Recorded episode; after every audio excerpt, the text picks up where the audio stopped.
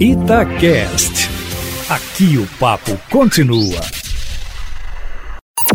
Em cima do papo, com Edilene Lopes está na pauta da Assembleia Legislativa nesta semana e deve ser votado na quarta de manhã ou na quinta de manhã ou à noite, em reuniões extraordinárias, veto do governador Romeu Zema, um projeto de lei que previa recomposição salarial para todo o funcionalismo público estadual. A proposta de estender a recomposição das perdas foi feita pelos deputados em um projeto enviado para a casa pelo governador, depois de um acordo feito com a segurança pública no ano passado, conforme a gente acompanhou.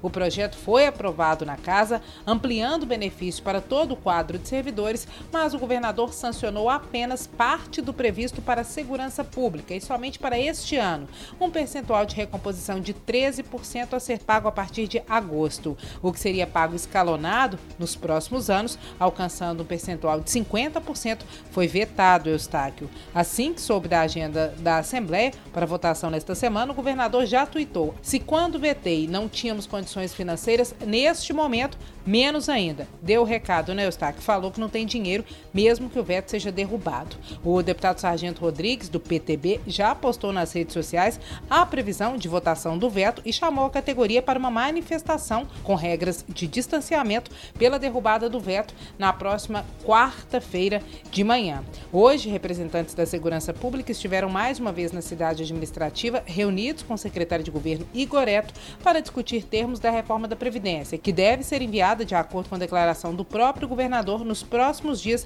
para a Assembleia Legislativa. E agora, Eustáquio, neste momento, uma reunião à distância com presença virtual dos deputados e de alguns convidados está sendo realizada entre o presidente da Assembleia, deputado Agostinho Patrus do PV, e o governador Romeu Zema.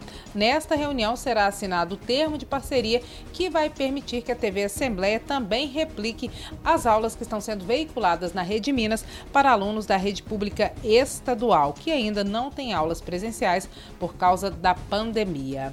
E a reunião para assinar a parceria de retransmissão das aulas da rede estadual, essa está acontecendo, Eustáquio Ramos, mas aquela reunião tão esperada entre representantes dos poderes que o governador chegou a anunciar para esta segunda-feira, dia 15, esta não ocorreu. Nessa agenda, os chefes do Legislativo, do Judiciário e também do Ministério Público e da Defensoria Pública discutiriam com o governador possíveis remanejamentos em seus orçamentos para auxiliar o Executivo. E aproveitar que nós estamos falando do Executivo, a ARSAI, que é a agência Agência Reguladora de Serviços de Abastecimento de Água e Esgotamento Sanitário aqui de Minas Gerais, ficou em primeiro lugar em uma chamada pública inédita feita pelo Ministério do Desenvolvimento Regional.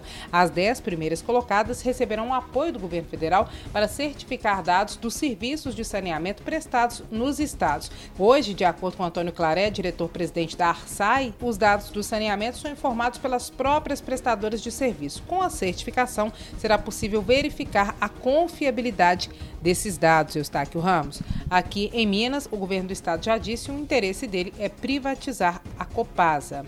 E o Partido dos Trabalhadores, o PT, Eustáquio Ramos, aqui em Belo Horizonte, realizou uma reunião nesse domingo para discutir as táticas de participação eleitoral e definiu que vai ter candidatura própria. De acordo com o presidente do Diretório Municipal, Guima Jardim, a decisão foi pela candidatura própria para liderar um diálogo com uma frente de esquerda que está sendo construída. E já tem, além do PT, o PCdoB e também o PSOL. Conforme a gente vem noticiando nos bastidores, a informação é de que há uma ala do Partido dos Trabalhadores que defende uma composição com o PSOL e que aceitaria, inclusive, ter a deputada Áurea Carolina como cabeça de chapa. É um dos que defende uma frente anti-bolsonarista com um programa com maior participação popular e que acredita que pode ter nomes de outros partidos como o da Áurea Carolina.